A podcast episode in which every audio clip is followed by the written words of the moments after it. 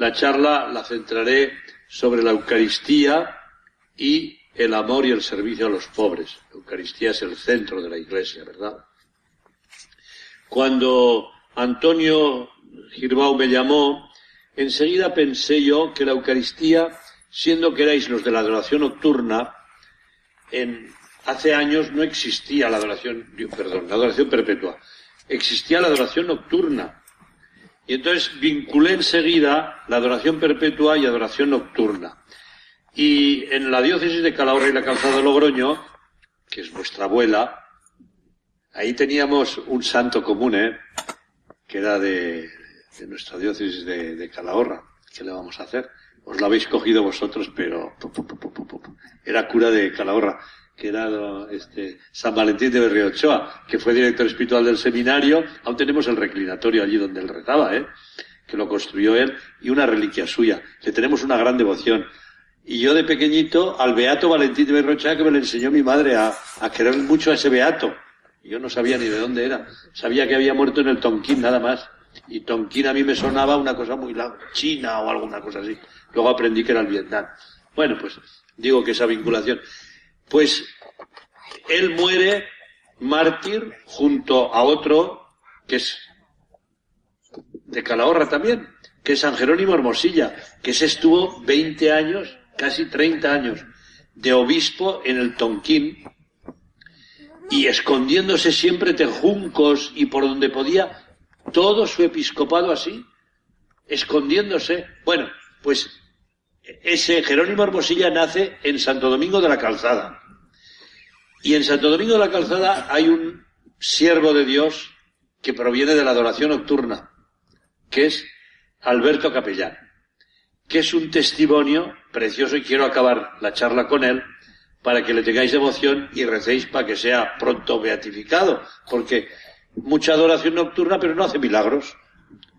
Venga a atender a los pobres pero no hace ningún milagro. Con si no hace milagros no puede ser santo. Y los de La Rioja deseando que sea santo, y los de la adoración nocturna que sea santo, pero no llega santo. Digo, es que son un poco vagos algunos santos.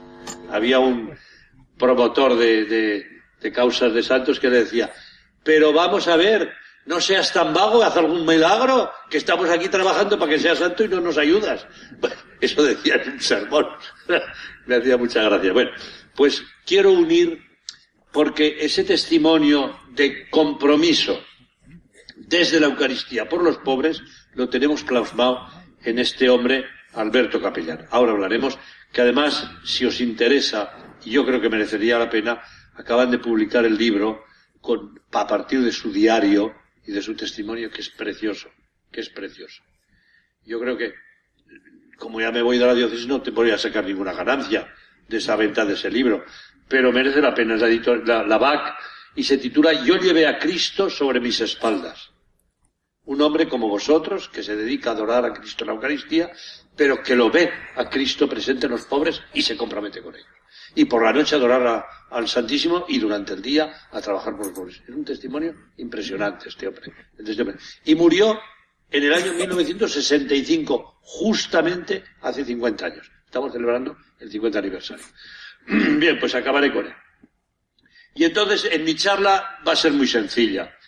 Voy a partir de la exhortación apostólica del Papa Benedicto XVI, Sacramentum Caritatis, que es como sacramento del amor, como le llamaba Santo Tomás de Aquino a la Eucaristía, sacramento del amor.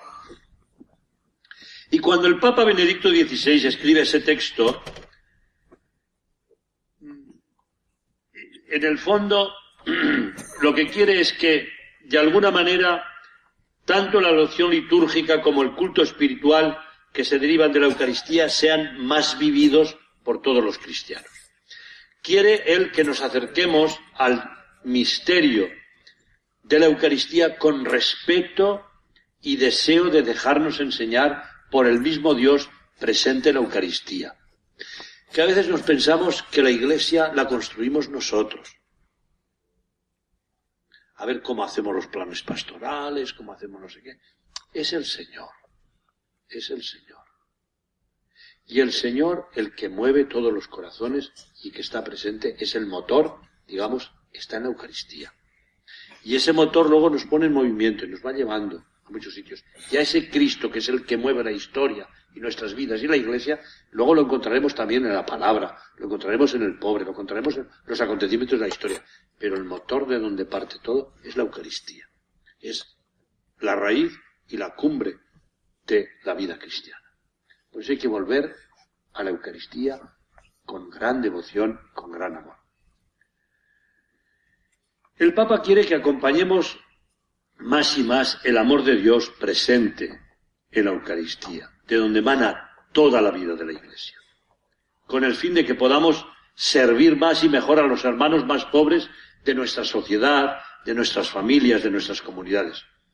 Nos, nos impulsa al compromiso de un mundo más justo y pacífico, en el que el pan partido para la vida de todos sea cada vez más causa ejemplar en la lucha contra el hambre y contra todo tipo de pobreza. Es decir, la evangelización y la caridad y el compromiso por la justicia, por la libertad y por la transformación del mundo, todo arranca de la Eucaristía. Y eso tenemos que, de alguna manera, recuperarlo en nuestra conciencia de cristianos. Mirad, y esa invitación del Papa a vivir más de la Eucaristía y por la Eucaristía me recuerda a la Beata Teresa de Calcuta, la Madre Teresa de Calcuta, que quizás lo sepáis, en las últimas constituciones que ella hizo, pidió a las religiosas que pusiesen en las constituciones de la congregación que las hermanas tendrían que asegurar diariamente tres horas de adoración al Santísimo, diariamente, cuando cada vez ellas tenían más trabajo con los pobres. Y digo, precisamente por eso, necesitamos estar más con la Eucaristía. Y curiosamente, parece que se quitaba trabajo con los enfermos, precisamente en esa adoración encuentran las fuerzas para trabajar más, más y mejor con los pobres. Y lo han seguido conservando esas tres horas diarias de adoración a la Eucaristía las religiosas de la Madre Teresa de Calcuta. Es impresionante. Por eso, no perder de vista que es fundamental en nuestra vida ese encuentro con Jesucristo en la Eucaristía. Parto en el esquema de la misma exhortación apostólica del Papa Benedicto XVI, Sacramento Caritatis. Lo primero, primer punto sería la Eucaristía, misterio que hay que creer, que se ha de creer en él. Es el misterio de la presencia del Señor. En el sacramento de la Eucaristía se revela el amor más grande, aquel que impulsa a dar la vida por los hermanos. San Pablo, emocionado ante Cristo que ofrece su vida en la cruz, en rescate de muchos dirá, vivo en la fe del Hijo de Dios que me amó y se entregó por mí. La entrega de Cristo en la, Eucaristía, en la cruz está ya presente en el relato de la Eucaristía en la última cena. Lo que va a celebrar unas horas después lo está viviendo allí, entregándose. Tomad y comed, esto es mi cuerpo, que se entrega por vosotros. Lo está anunciando ya lo que va a hacer. Morir por todos y cada uno de nosotros. Impresionante. La entrega de amor sin medida, hasta la última gota de sangre.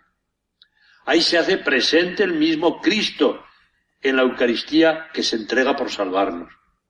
De ahí que el cristiano sea un hombre de fe, de una fe semejante a la de Abraham, padre de los creyentes. Él se dejó guiar por Dios hasta llegar a la tierra prometida y confió plenamente en Dios. No veía esa tierra prometida en medio del desierto. ¿Dónde me va a llevar el Señor?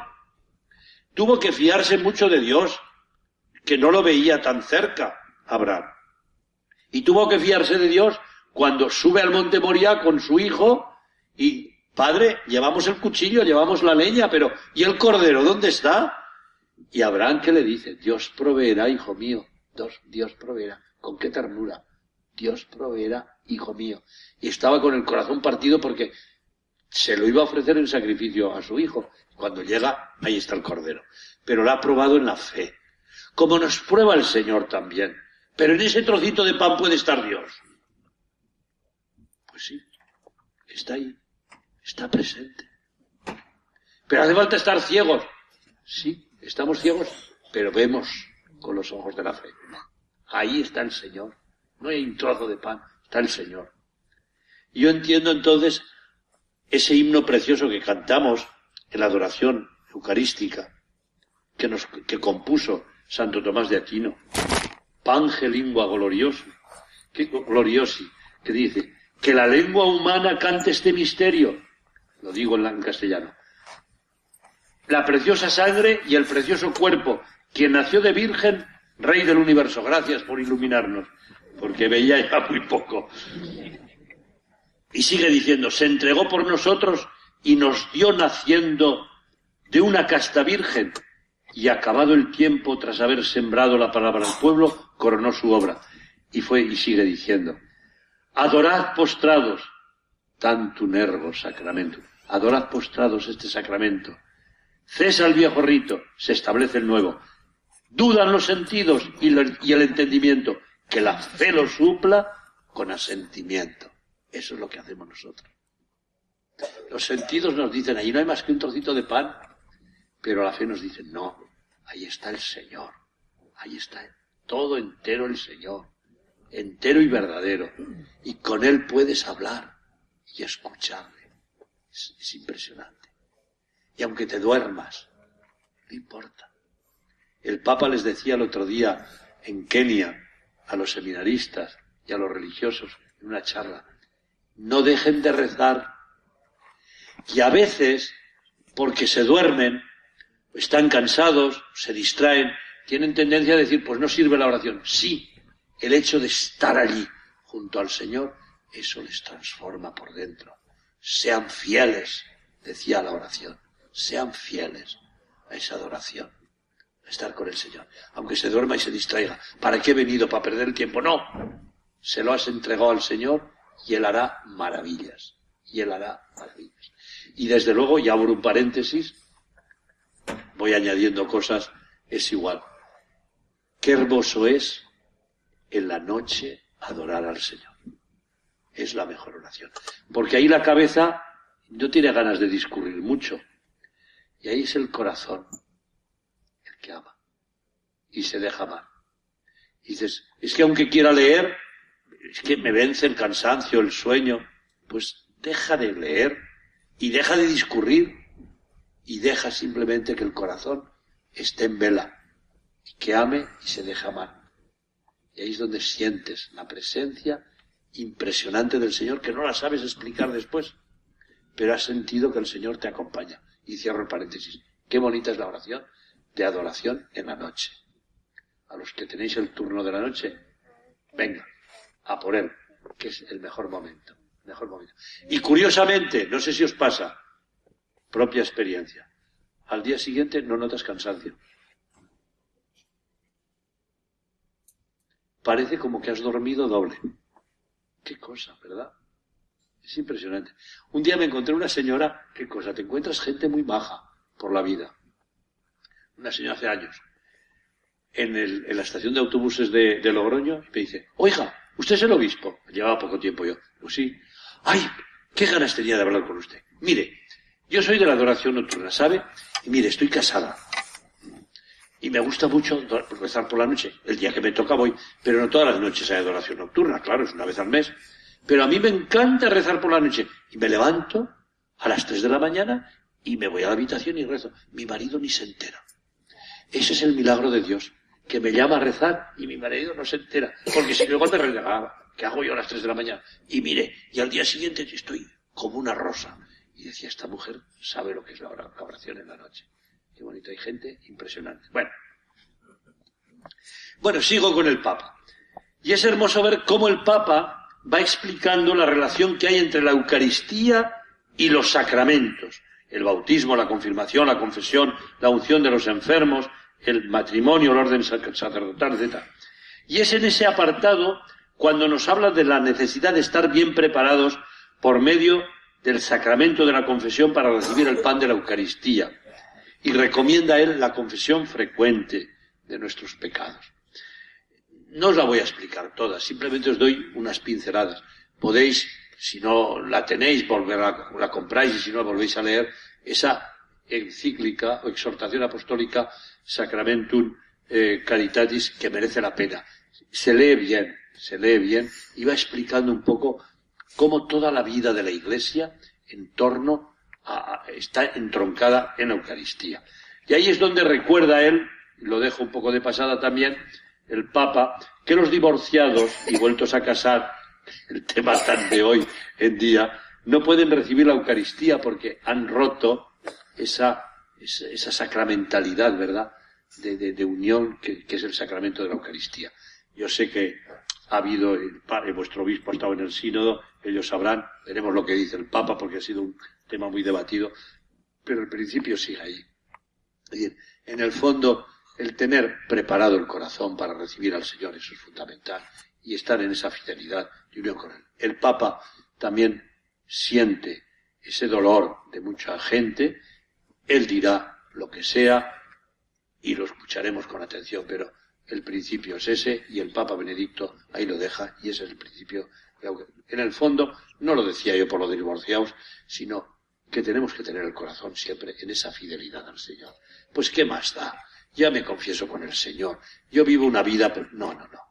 Vivir una vida regular, según nos marca la Iglesia, según nos marca los mandamientos del Señor y no ser escrupulosos, pero sí esa preparación para recibir el gran don que es la Eucaristía. Y habla también en ese capítulo primero de, la fe, la Eucaristía es un don que hay que, creer. Él nos habla también de la pastoral vocacional, tan unida a la Eucaristía. El sacerdote es también ministro de la Eucaristía, es servidor de la comunidad, pero es ministro de la Eucaristía. Y entonces necesitamos esos sacerdotes que presiden la Eucaristía, que celebran la Eucaristía junto con todo el pueblo cristiano, pedir por las vocaciones. Y a veces lo hemos pedido, lo hemos olvidado. Entroncado también con la Eucaristía. Adoración perpetua pues un momento también para rezar ante el Señor por las vocaciones sacerdotales y por las vocaciones misioneras. También laicales, es evidente, pero vinculados a la Eucaristía hay que pedir por las vocaciones. La mies es mucha y los obreros son pocos. Nos quejamos de falta de sacerdotes, pero necesitamos pedirlo. Pedid y se os dará, nos dice el Señor. Y nos recuerda también cómo la celebración de la Eucaristía está entroncada con la muerte y resurrección.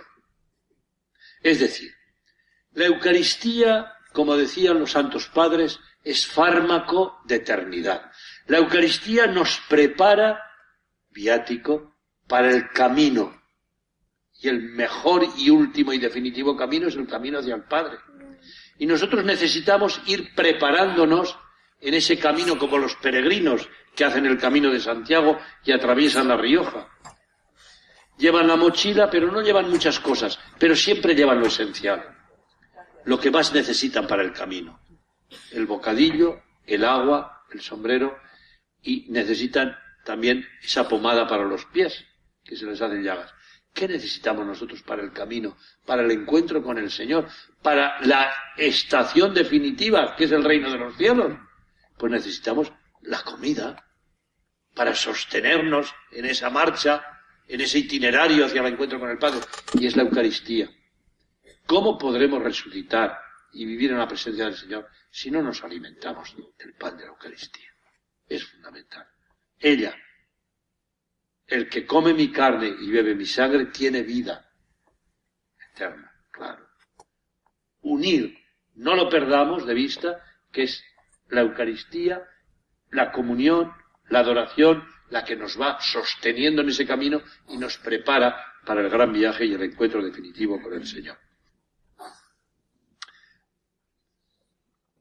Que nadie, acabo ese primer punto, queridos hermanos de Bilbao, que nadie ni nada nos arrebate esa fe profunda en la Eucaristía. Que nada ni nadie nos lo arrebate es el gran tesoro que tiene la Iglesia. El Señor, pero presente en la Eucaristía, repito, que es el motor que mueve toda la acción evangelizadora de la Iglesia. Toda. Y acabaremos en el compromiso con los pobres, con la justicia, pero que partamos de esa convicción que es de ahí de donde arranca todo el motor. Que nada ni nadie nos aparte de esa convicción, de esa fe profunda. Primer punto, pues, misterio que debe ser creído, la fe. Segunda parte del, de esa encíclica, que la habréis leído, pero la, recordamos simplemente, es la Eucaristía, dice el Papa, misterio que, que hay que celebrar, que hay que celebrar. Y aquí viene otro de los elementos que hoy en día en este mundo secularizado no cuesta tanto, que es la participación en la Eucaristía. Se ha perdido esa participación en la Eucaristía en mucha gente. Pues si para ser bueno no hace falta ir a misa, bueno, lo dirás tú. Yo no lo sabía.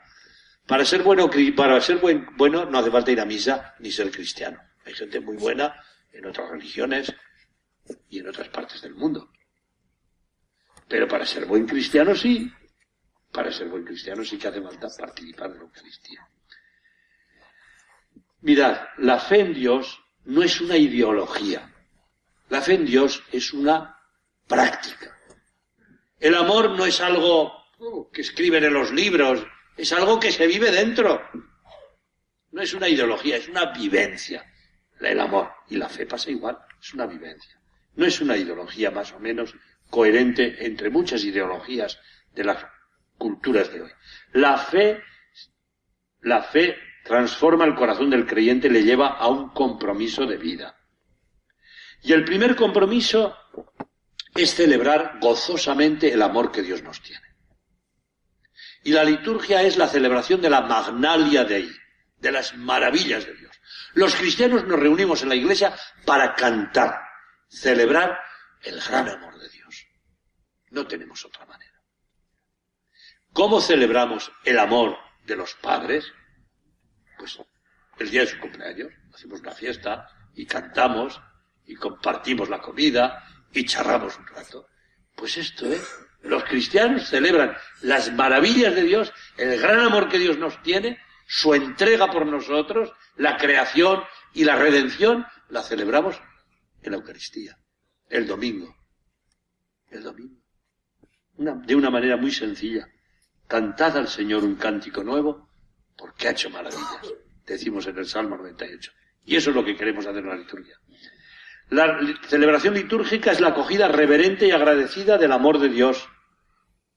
Un amor sin medida que nos ha ofrecido con su muerte y resurrección. En, definitiva es, lo sabéis, celebrar que Cristo ha muerto por salvarnos y celebrar con su resurrección que podemos nosotros también alcanzar la resurrección y la vida para siempre. Eso celebramos. Celebramos la vida y celebramos la esperanza de encontrarnos un día en el cielo. Anticipamos ya la fiesta, pero celebramos la vida, la vida de todos los días, que es manifestación de Dios. Todo es gracia, todo es gracia. También el dolor, también el sufrimiento, también el fracaso, también el pecado. Todo sirve para nuestra salvación. Todo es gracia.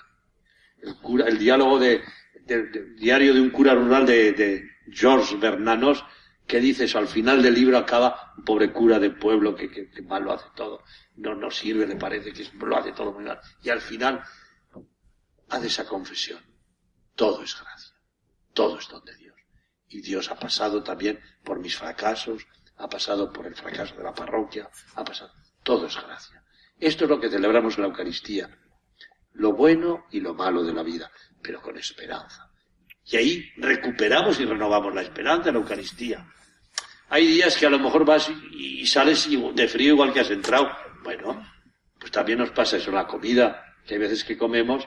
Yo comía con un obispo, mi arzobispo, cuando era hoy obispo auxiliar, que era muy intelectual, don Elías Llanes, si lo conocéis. Y al final de la comida le decía, don Elías, ¿verdad que ha estado bueno el pollo de hoy que nos han hecho las hermanas? Y decía, ah, que hemos comido pollo. Se enteraba. Yo digo, pues esto nos pasa en misa. Ah, que hemos celebrado la Eucaristía. Pues sí, nos pasa eso alguna vez. Pero no importa. Pobres madres que preparáis con tanto esmero la comida y a veces no se enteran. ¿Estaba bueno? Pues sí, nadie te dice nada. Hombre, solo se quejan cuando falta la sal, ¿verdad?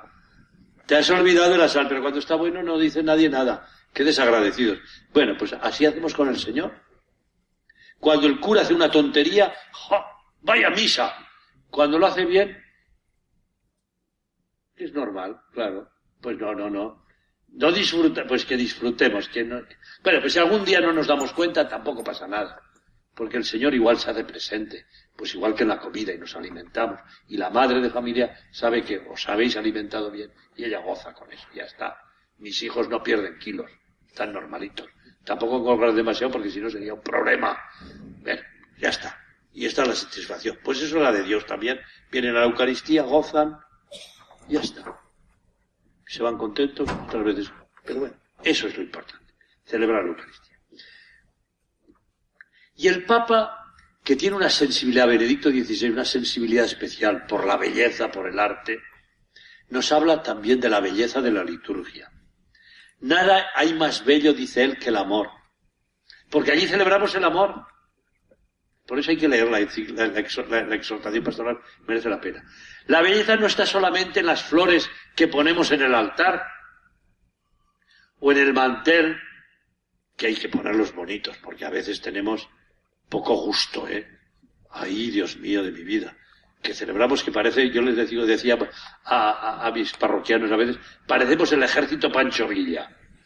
Entre los curas que vamos mal vestidos, los monaguillos que hacen no sé qué, y salimos allá a la iglesia, que parecemos el ejército Pancho Villa, no sé qué celebramos aquí, hay que celebrar con belleza, hombre, que es un teatro bien representado para que se entre en el misterio.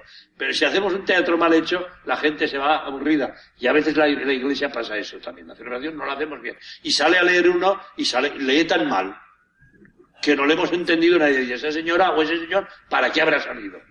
Y este cura que sale con estas vestimentas. Hombre, póngase bien. Zaragoza había un cura que era muy original. Muy bueno, muy bueno. Muy bueno, pero era originalísimo. Y el día de Año Nuevo no se le ocurrió otra cosa que salir de la sacristía, que estaba al fondo del altar aquí delante, sale revestido. Ese día poca gente había misa a las nueve de la mañana, día de Año Nuevo. Todos se han acostado. Cuatro viejas. Perdón por lo de viejas.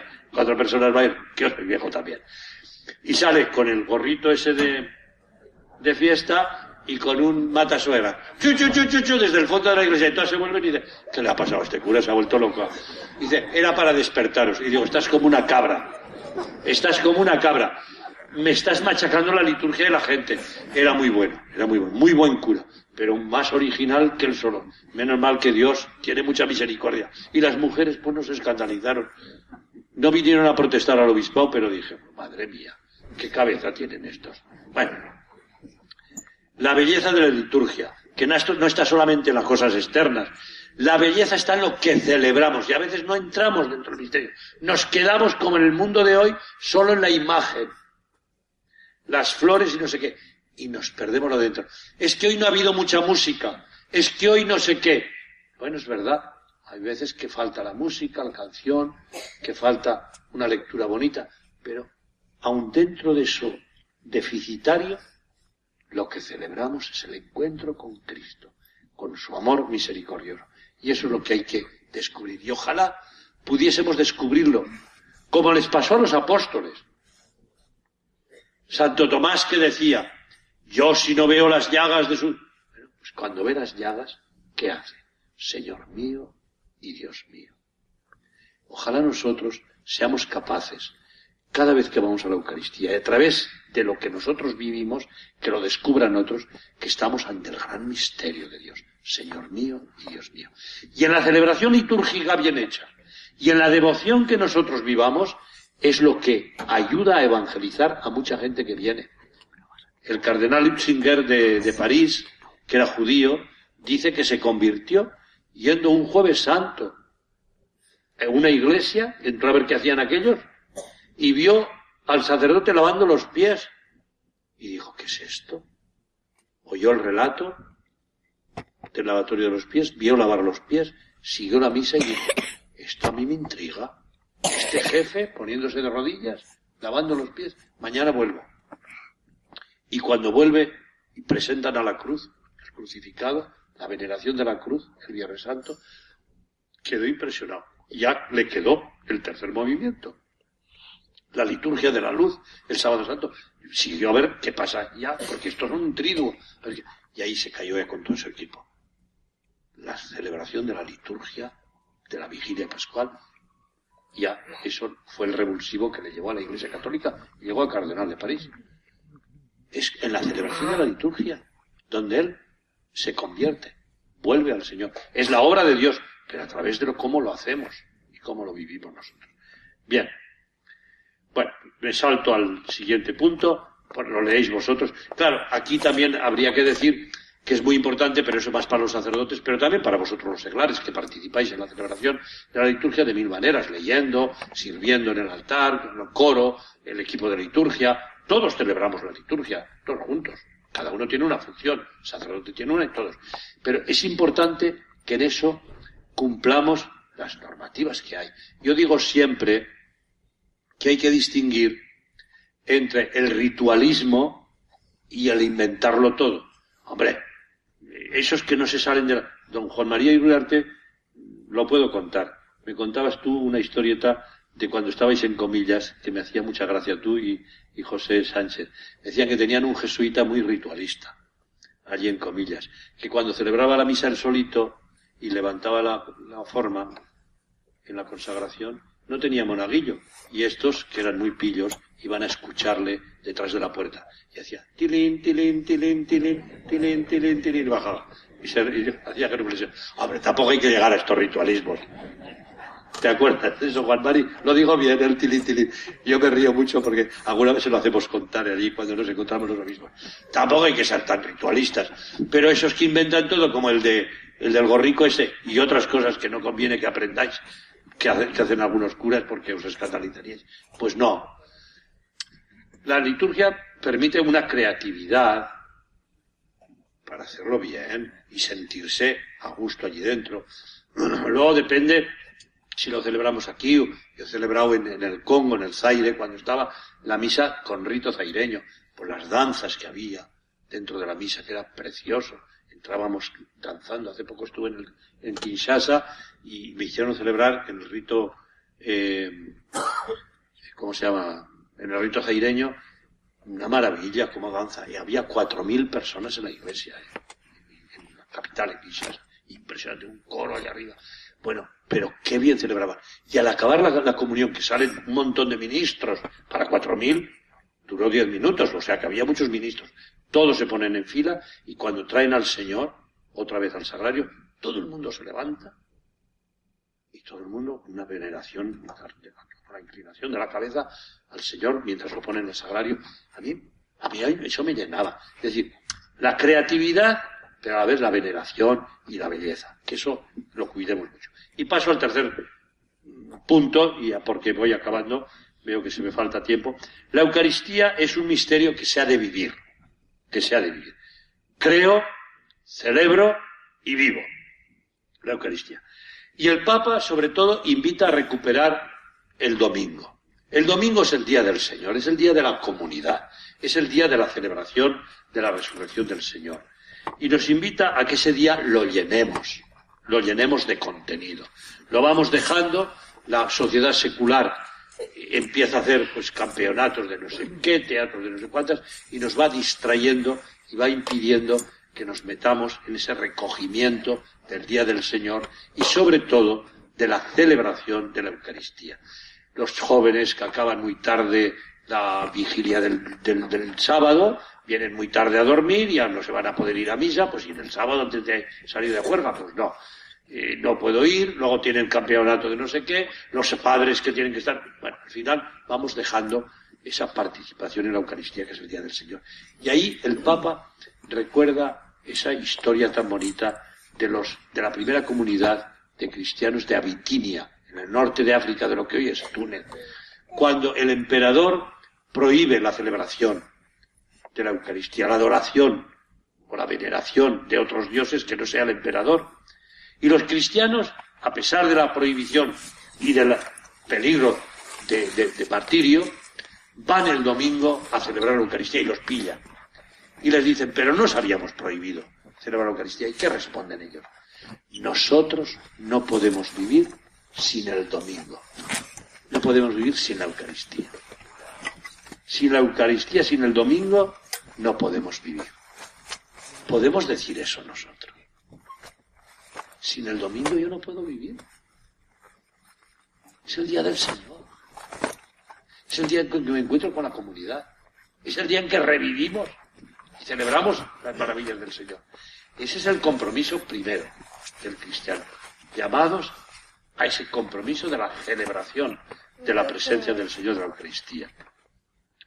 Y ese Dios que está en la Eucaristía, y ahora aterrizo ya más a la vida social y política y de compromiso, nos empuja, dice el Papa, a presentar y apoyar todos los valores fundamentales en defensa de la vida humana, desde la concepción hasta el fin de la naturaleza, de la familia fundada en el matrimonio, entre un hombre y una mujer, la libertad de educación de los hijos, la promoción del bien común de todas las formas, luchar por la justicia, luchar por los derechos humanos. De la Eucaristía nace esa fuerza para ir a los demás. ¿Os acordáis que sois ya mayores como yo? ¿Cómo acababa la misa en latín? Porque aquí la leéis, la hacéis en castellano en vasco, en latín no. Pero alguna vez se hace en latín. Ah, también aquí. Oí, qué cosas más curiosas hacéis, que sabéis latín. ¿Sabéis cómo acababa la misa en latín? Ite misa es. Ite es imperativo. Iros, marchaos. ¿Qué hacéis aquí? Marchaos. Iros. Ahora acabamos. Podéis ir en paz. Si queréis os vais y si no os quedáis a charrar. Que otra cosa muy mal hecha. Que nos quedamos a charrar en la iglesia. Yo les digo a La Rioja, ¿pero qué hacéis aquí? Parecéis aragoneses. Todo el día hablando. Todo el día hablando. Parece un mercado la iglesia. La Rioja Alta no. Le digo, parecéis el País Vasco y los castellanos calladitos. No sé si aquí calláis. En la Rioja Alta acaba la misa y se sale en silencio. La Rioja Baja, y aquí hay un cura de la Rioja Baja que me ha acompañado, son igual que en Aragón. ¡Oh! Hablan todo el día gritando. Y es Aragón. Digo, bueno, hombre, un poco de respeto.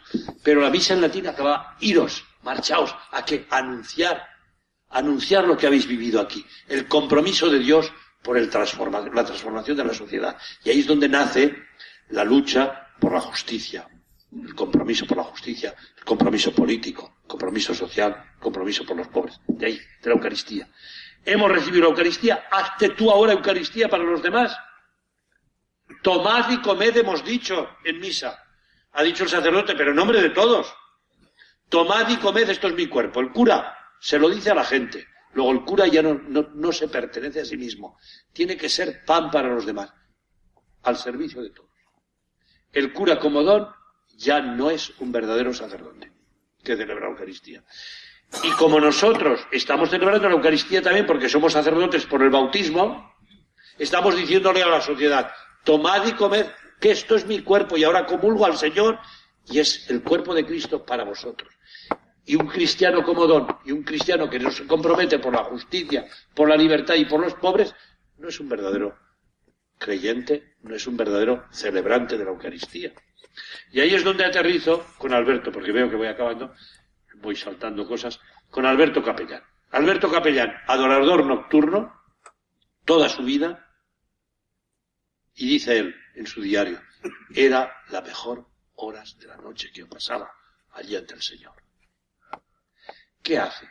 Lo primero que hace, él, yo no puedo seguir adorando la Eucaristía y tener tanta gente pobre que pasa por Santo Domingo de la Calzada.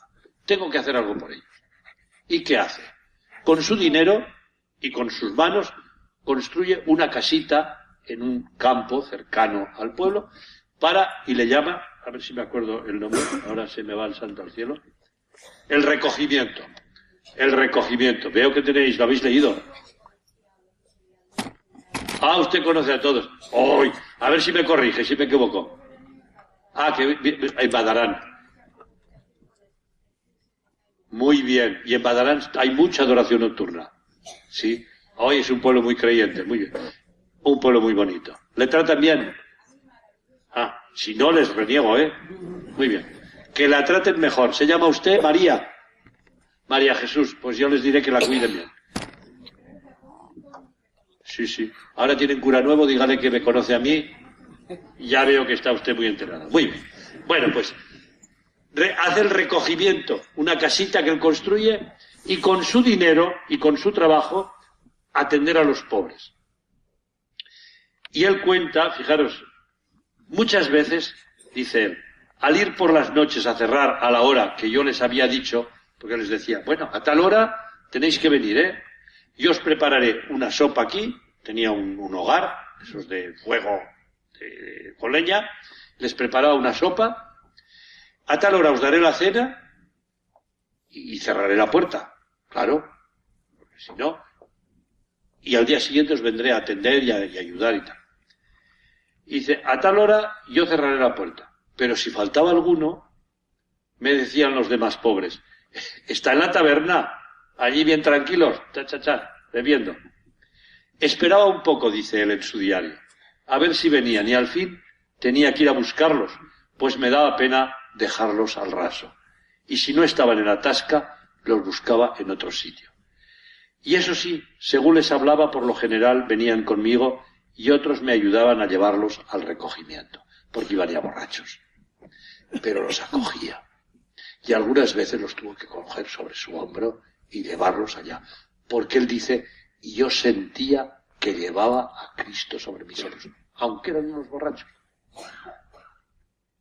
Qué cosa. Y cuenta él también otra que es muy bonita. Cierto día, uno de tantos días de crudo invierno, estaba yo solo en la cocina del recogimiento. Serían sobre las cinco de la tarde cuando entra una pobre, una mujer. Entonces había menos, pero bueno, también ahora hay hombres y mujeres. Esperando yo que hablase ella, al llegar no abrió la boca. Yo también callé. La miré a la cara y dije para mi interior, esta pobre está congelada. Le mandé sentarse en una banca junto al fogón, ella sin hablar. Parecía muda. Preparé a toda prisa una buena lumbre. Saltó la llama de momento. Su primera palabra fue esta, al cabo del ratito. Buen hombre, me ha dado usted la vida. Me ha vuelto el alma al cuerpo. Estaba yo muerta de frío. Y dije yo, dice él, el Alberto Capellán, de haber hablado cuando llegó esta pobre, hubiera sido maldecir al mundo entero, probablemente. No me nadie me quiere, no sé qué, protestar. En la cara se retrataba el frío que sentía y en su expresión el disgusto y la cólera contra todo lo criado. Debió percibir que estaba amargada esa mujer por el sufrimiento y además por el frío. Después de reaccionar su cuerpo, reaccionó también su alma. Largo rato estuve hablando con ella, que no sabía cómo agradecer el bien que le había hecho.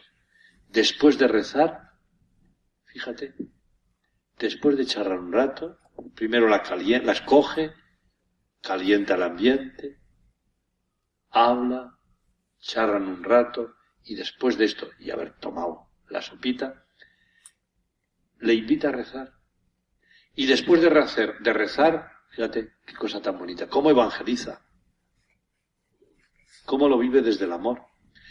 Le preparé una colchoneta, le di una o dos mantas y entonces sí que se quedó contenta la pobre, bien contenta. Con qué gusto escuchó cuanto yo le decía. Es este un caso más que confirma aquello de dame pan y después háblame de Dios. Eso dice él. Bueno, pues esto es un testimonio bien bonito. Podría leeros alguna historieta más, no, digo algún texto más de, de, los que él dice, pero bueno, uno y acabo con este. Y si tenéis alguna pregunta, quedan cinco minutos, así cuantas menos preguntas mejor.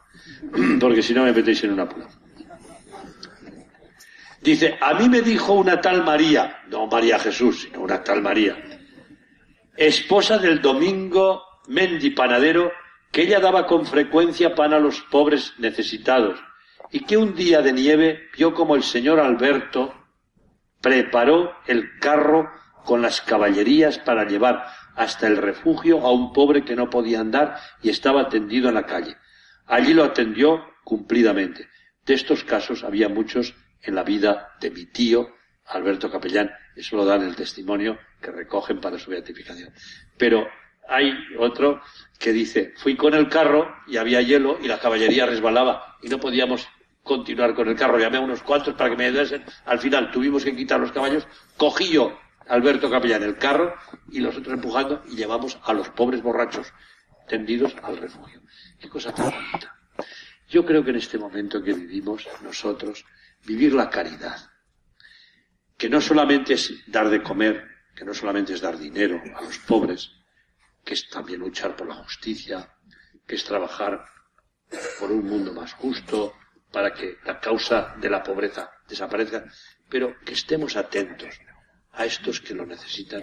Yo creo que esto es el gran signo que nace de la Eucaristía y que puede llevar a Cristo. Y que de alguna manera el Papa Francisco, de una manera muy sencilla, nos está enseñando a todos cómo poner a los pobres en el centro de nuestra comunidad, cómo los acoge, cómo los atiende, cómo va a las periferias y cómo a la vez nos compromete también para luchar contra las causas de la injusticia denunciando, porque denuncia, anda, que en Laudato Si y en la Evangelii Gaudium no ha dicho cosas sobre el mercado injusto y sobre el capitalismo, ¿verdad?